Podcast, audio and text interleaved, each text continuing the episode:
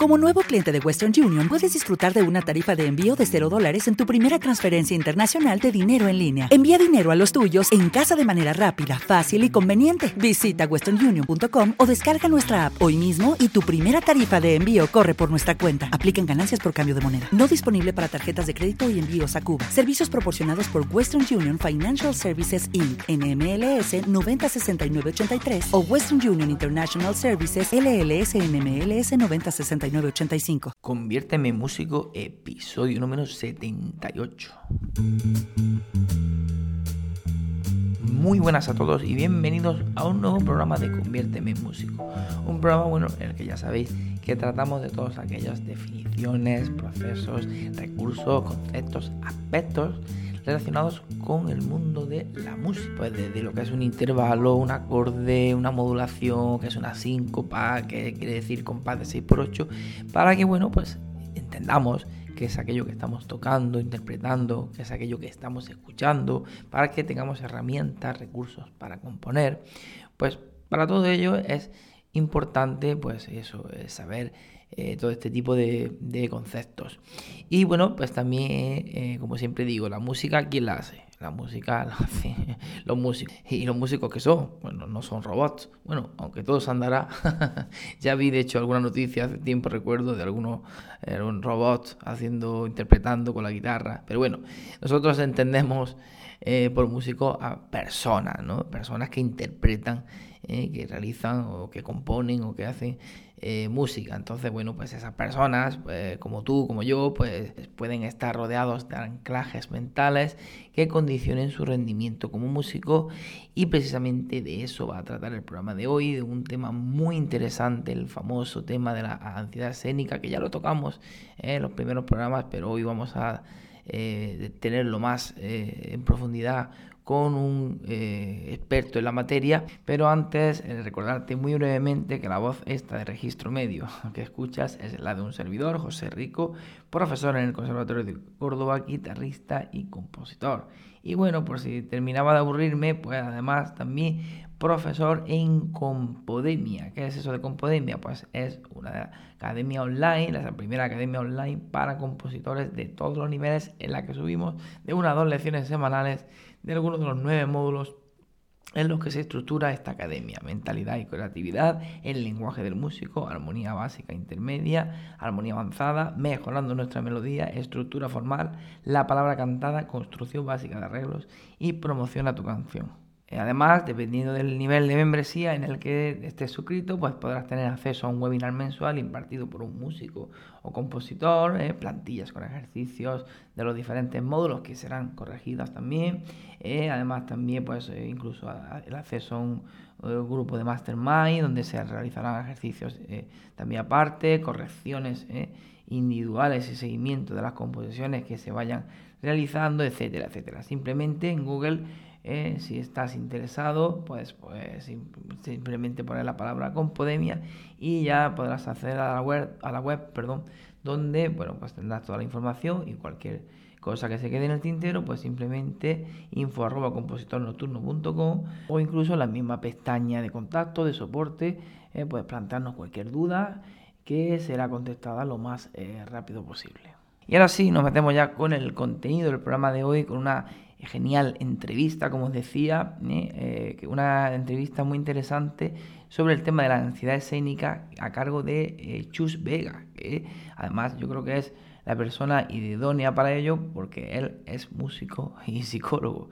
Él es, hizo los estudios profesionales de saxo y bueno, pues también acabó sus estudios de psicología y bueno, pues ya digo, creo que es la, persona idónea, porque además él ofrece eh, talleres donde se definen pues, mejores técnicas para que vuelvas a sentirte cómodo en el escenario. Y además también incluso puedes tener eh, secciones online si estás interesado eh, vía Skype, pues de una forma más personalizada para poder trabajar esto y reaprender para poder, bueno, pues disfrutar del escenario y multiplicar tu energía vital. Así que sin más, os dejo paso con esta genial entrevista y espero que eh, la disfrutéis. Seguramente estéis deseando escucharla ya. coge papel y boli y no pierdas ni un detalle. Muy buenas, Chus. Eh, encantado de tenerte aquí en el programa de Conviérteme en Músico. ¿Qué tal estás?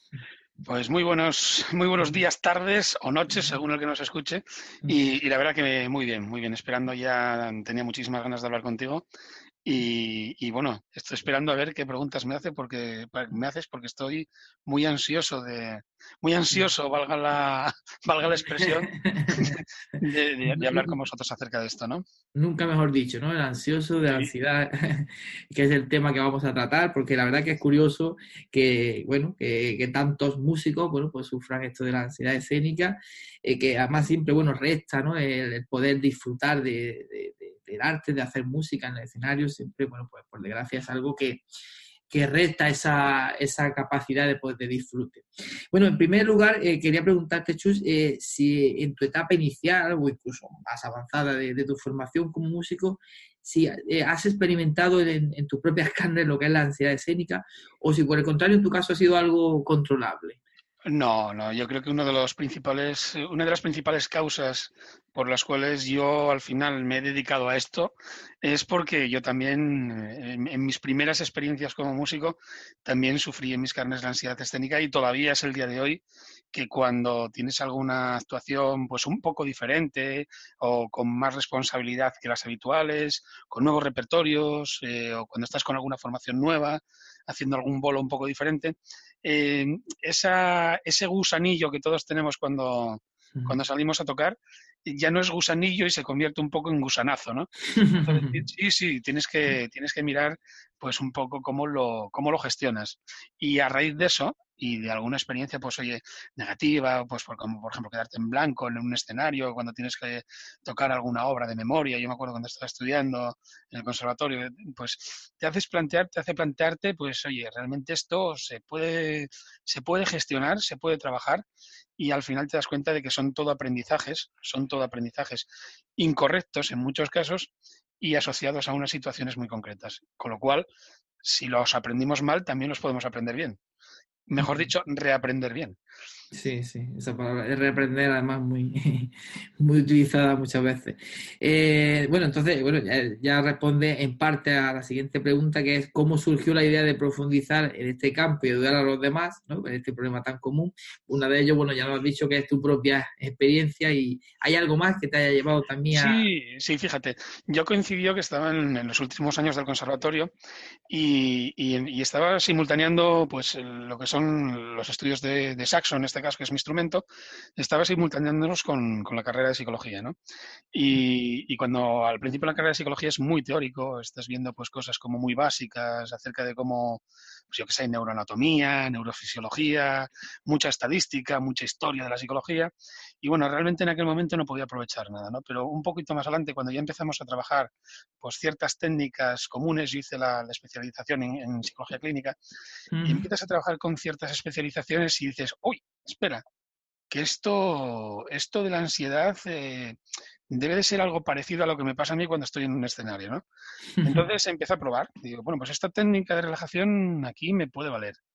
Y como todo, yo siempre, cuando doy los talleres, siempre les digo a todos los alumnos que van a los talleres que, mira, yo te voy a enseñar unas técnicas, tú las pruebas. Si te valen, te las quedas pero por favor pruébalas por lo menos. Y si no te valen, pues te las quitas de delante, ¿no? Entonces, bueno, si, si asocias eso, que coincidió pues la simultaneidad de la carrera de psicología con, los estudios de música, eh, que además pasé pues un, un, periodo que yo creo que en algún momento de nuestros estudios todos hemos pasado, con profesores un poco ultra exigentes, con métodos pedagógicos eh, em, un poco dudosos, pues cuando dices tú, bueno, pues yo tengo que mm, hacerme acopio de herramientas que me permitan superar esto. Y, fue pues en este caso la psicología, ¿no? Ah, muy bien, claro, sí, eh, te pillo eso, que eres estudiante de de música y, y, a la vez también psicología, así que uniste un poco, ¿no? Exactamente. exactamente. ¿Y cuándo eh, podríamos decir que, o sea, que, qué síntomas son los que denotan eh, que realmente, o sea, que pasamos, vamos a decir, de unos nervios normales, ¿no? El típico gusanillo, como te has dicho, a una ansiedad ya escénica que debe, que debe ser tratada? Mira, eh, eh, en, esta parte te voy a hablar como psicólogo y después te voy a hablar como músico. Eh, como psicólogo nosotros, cuando, cuando trabajamos el tema de la ansiedad, hay unos parámetros muy claros, ¿no? Que, dicen que una persona pues tiene distintos tipos de los que están categorizados como ansiedad. Pues oye, ansiedad generalizada, pues alguna fobia específica, o sea, eso está como muy categorizado, muy tabulado y, y tienes que cumplir una serie de requisitos para decir, bueno, a partir de aquí se considera clínico, ¿no?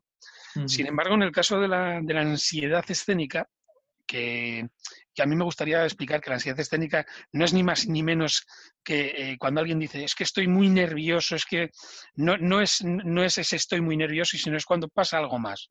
Cuando, por ejemplo, notas que un mes antes de que sabes que tienes una audición, un concierto y empiezas a tener problemas para dormir, cuando según se va aproximando la fecha eh, no puedes parar de pensar, de tener pensamientos negativos acerca de la ejecución que vas a tener el día ese en concierto, cuando estás estudiando las piezas para ese concierto, las obras, y te das cuenta que si tienes que trabajar de memoria, te falla la memoria, no eres capaz de memorizar. Es decir, cuando ya empieza a ser muy limitante esa exposición ante un público. En ese momento, pues, eh, pues yo recuerdo a, la gente con la que he trabajado que, el día antes, pues el día antes, la semana antes, eh, ya no podían dormir, ya estaban con, incapacidad para, es que me pongo a tocar y ya no sé para qué me pongo a tocar, porque esto me va a salir mal. Eh, o sea, hay una serie de, parámetros en, en tres aspectos principales que denotan que esto ya no es el gusanillo típico, incluso bueno, ¿eh? que tienes que tener justo antes de una actuación. Y esos parámetros van muy enfocados en tres aspectos, ¿no? Principalmente, eh, uno a nivel de las sensaciones físicas que, esa persona tiene, otro a nivel de las emociones que, está experimentando esa persona y otro a nivel ya de los pensamientos que estás trabajando, ¿no? Entonces, e, esos tres son los aspectos que cuando los ves un poco distorsionados o no los consigues manejar, pueden denotar una situación de ansiedad ansiedad ya para ser tratada. Mm, también te digo, el gusanillo, el gusanillo es muy bueno, porque los psicólogos eh, decimos que hay un, nivel de activación óptimo, es decir, cuando tú sales a tocar, además me imagino que será muy común en todos los músicos, ¿no? Si tú sales a un escenario a, tocar y sales sin ningún nervio, sin ninguna preocupación y sin ese gusanillo que decimos, eh, la ejecución suele ser peor, porque estás despreocupado, despreocupado totalmente del resultado, ¿no? Si tienes un poquito de gusanillo, eso te va a enfocar la atención, va a, ser que, va a hacer que tu desempeño sea mucho mejor y vas a estar muy atento a todo lo que tienes que hacer. Vas a estar en estado de alerta. Pero claro, si te pasas de ahí, ya es cuando tu nivel de ejecución baja y cuando ya empiezas a tener un problema de ansiedad escénica seria. Claro. Muy bien. Bueno, eh, ya has comentado también algo de, incluso de lo que te quería preguntar ahora, porque eh, consideras, y ya nos has hablado un poco sobre ello, un poco, que son diferentes entonces los factores que llegan a causar la ansiedad escénica y por lo tanto debería o deben ser tratados de manera diferente dependiendo del motivo, causa y esos efectos que... Sí, sí, sí, totalmente, totalmente, porque tú date cuenta, nosotros yo una de las una de las cosas que hacemos y, al igual que yo pues eh, otras personas que se dedican a esto también aquí tenemos un referente a nivel iba a decir nacional no ya casi yo te diría internacional porque trabaja con, con, muchos con muchos conservatorios con muchos con muchos músicos en Hispanoamérica y en el resto de Europa eh, que es Guillermo Dalia que es el vamos una persona que un psicólogo de Valencia que lleva más de 25 años trabajando esto no y yo te diría que, que identificamos rápidamente hay hay test específicos eh, de ansiedad escénica, no los genéricos que utilizamos eh, para tratar ansiedad eh, común o, ansiedad clínica podemos tener cualquiera. Hay, un, en concreto un par de herramientas muy específicas para músicos y en esas herramientas lo que se identifica son básicamente la influencia de estos aspectos, ¿no?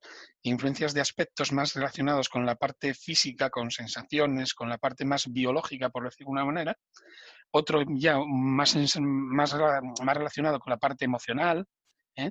con los sentimientos que tiene el músico cuando se enfrenta a una, a una ejecución. Y valga la ejecución, como no, entendiéndolo como ejecución, que eh, porque muchas veces decimos que los músicos van, van a ejecutar, van a, van a estar, me voy a enfrentar contra un, público, no, no, sino que te vas a poner, te vas a exponer, ¿no? Y después eh, identifican también esas herramientas la parte de pensamientos, que es importantísima. Es importantísima porque resta mucho el rendimiento del músico, sobre todo los pensamientos que tienes previos a una actuación le pueden disminuir tranquilamente un 80% de todo lo que haya practicado a nivel, a nivel de, estudio con su instrumento, ¿no? Entonces, dependiendo de cada uno de estos aspectos, pues hay unas técnicas concretas. Pues, por ejemplo, si estás hablando de aspectos eh, físicos, pues a lo mejor trabajas mucho la parte de relajaciones corporales, de, de lo que es trabajar pues oye, distinguir tensión y relajación. Eh, si trabajas aspectos emocionales, pues a lo mejor trabajas con visualizaciones para que los músicos vayan viendo un poco, se vayan poniendo en la situación y vayan eh, modificando esos sentimientos que tienen acerca de la actuación. Y después la parte de pensamientos, que como te decía, es fundamental, que también ayudamos a, mm, a reestructurar, es decir, a cambiar reestructurar es el nombre casi que le damos a la técnica, y yo te diría a cambiar, a reaprender cómo tengo que interpretar ese pensamiento negativo que tengo hacia, hacia una, una, una actuación en concreto y, saber cortar esos pensamientos, que además son muchas veces rumiaciones que no nos podemos quitar de la cabeza, están ahí dando vueltas y vueltas y vueltas, y es el típico pensamiento que estás durmiendo y a las 3 de la mañana, clic, no me voy a fallar en este pasaje porque no lo tengo trabajado, porque es un pasaje de, que es una cadenza que tengo aquí, que es que me voy a quedar yo solo y encima expuesto, pues dale. Muy interesante, la verdad que sí, que son los clásicos pensamientos que, cuestan trabajo ¿eh? de evadirse de, ellos.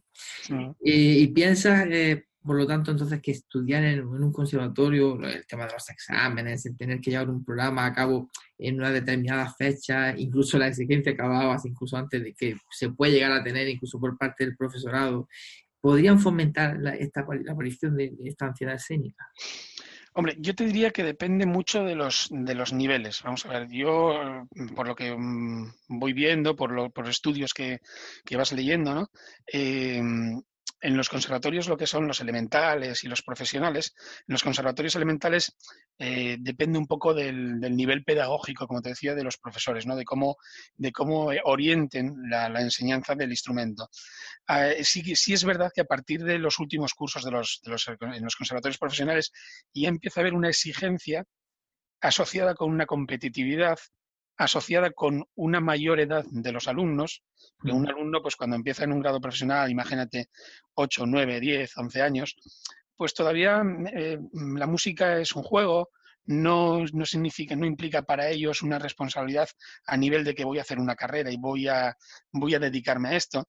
Y según van subiendo las edades, sobre todo a partir de la adolescencia, y casi coincidiendo con los grados ya, los últimos grados del profesional, lo que te encuentras es que ya empiezan a subir las responsabilidades y empieza a subir los niveles de ansiedad escénica, estos que medíamos con esos test que te comentaba antes, ¿no?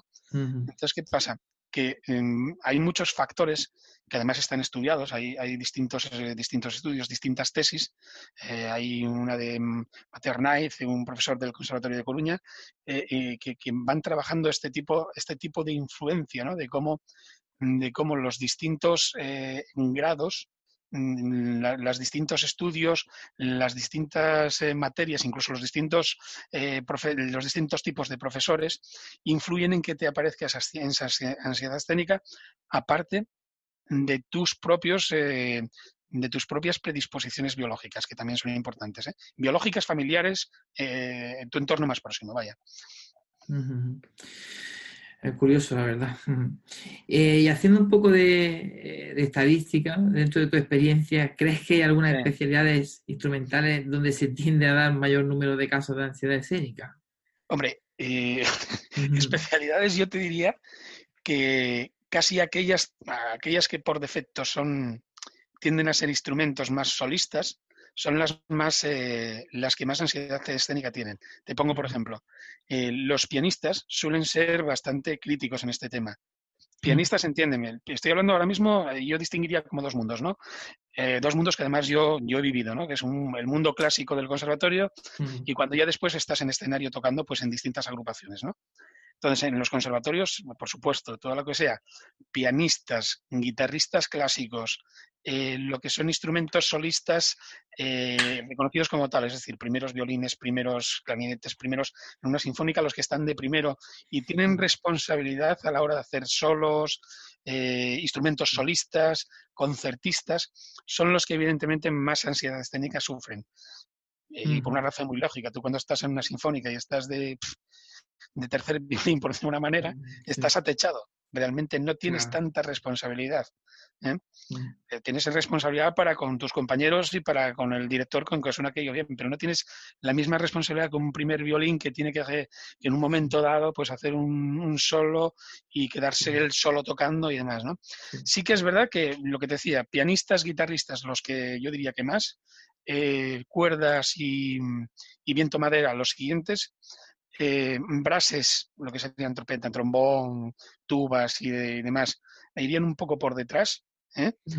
y, ya hay un caso extraño que comenta, comenta alguna vez Guillermo, que por ejemplo es el caso de los percusionistas y los y, concretamente de los trompetistas. Dicen que son, son, son especímenes un poco raros, ¿no? Porque son los que en teoría menos ansiedad escénica padecen, ¿no? Pero sí que, sí que hay un hay estudios hechos acerca de los que más están influenciados. ¿eh? Claro, sí, el, grado de responsabilidad claro. es, influye, evidentemente. Eh, bueno, para terminar, algunos consejos para los oyentes que nos estén escuchando, que les puedan aliviar un poco esa ansiedad, algunas primeras pautas que, que puedas recomendarles. Hombre, yo lo primero que diría es, eh, eh, y, no es por meter miedo, no es por meter miedo porque no, se trata de meter miedo y menos hablando de ansiedad, ¿no? y diría, si no has tenido ansiedad escénica, no estás libre de tenerla.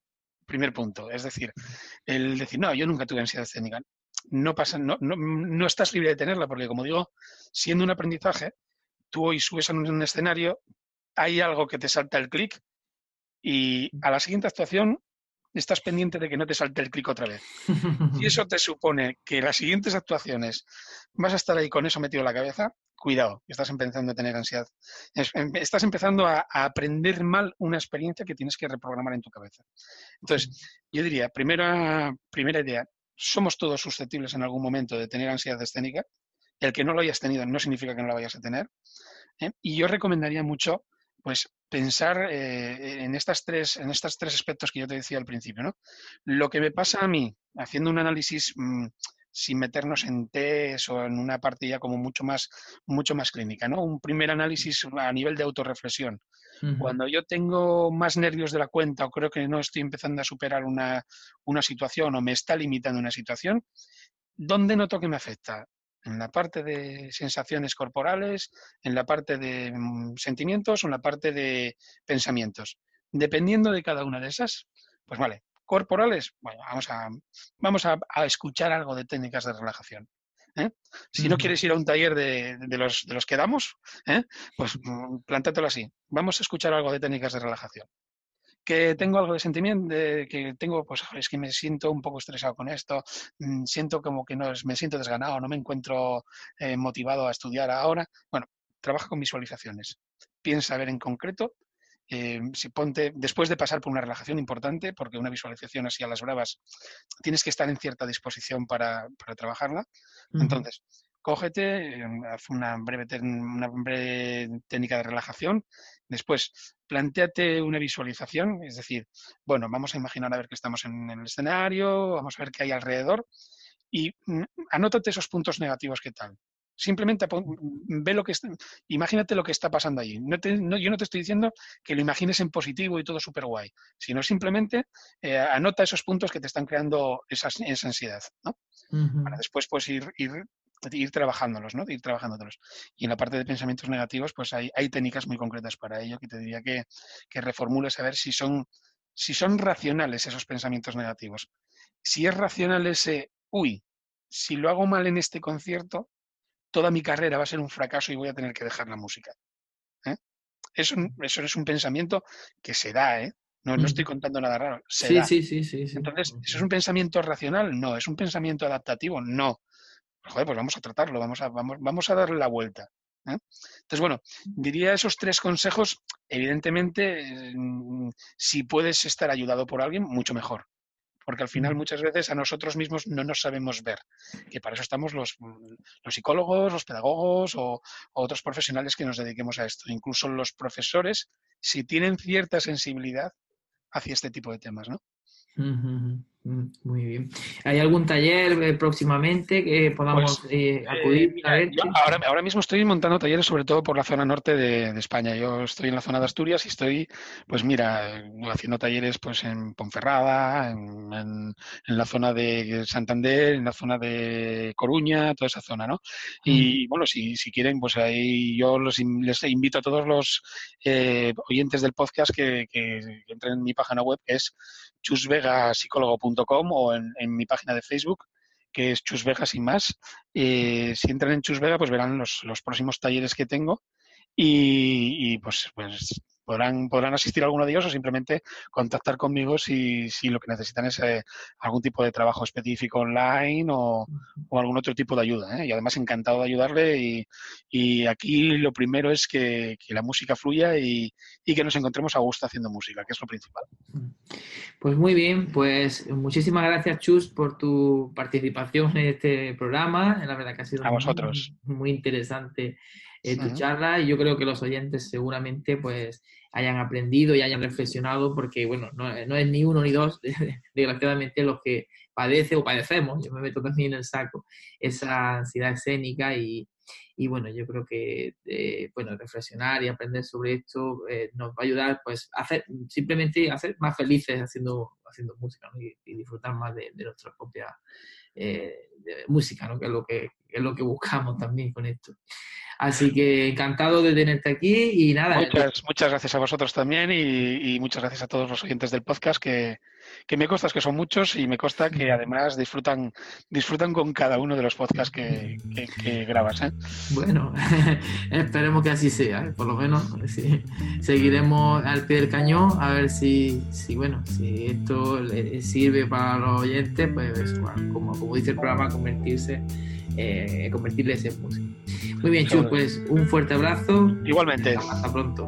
Hasta pronto.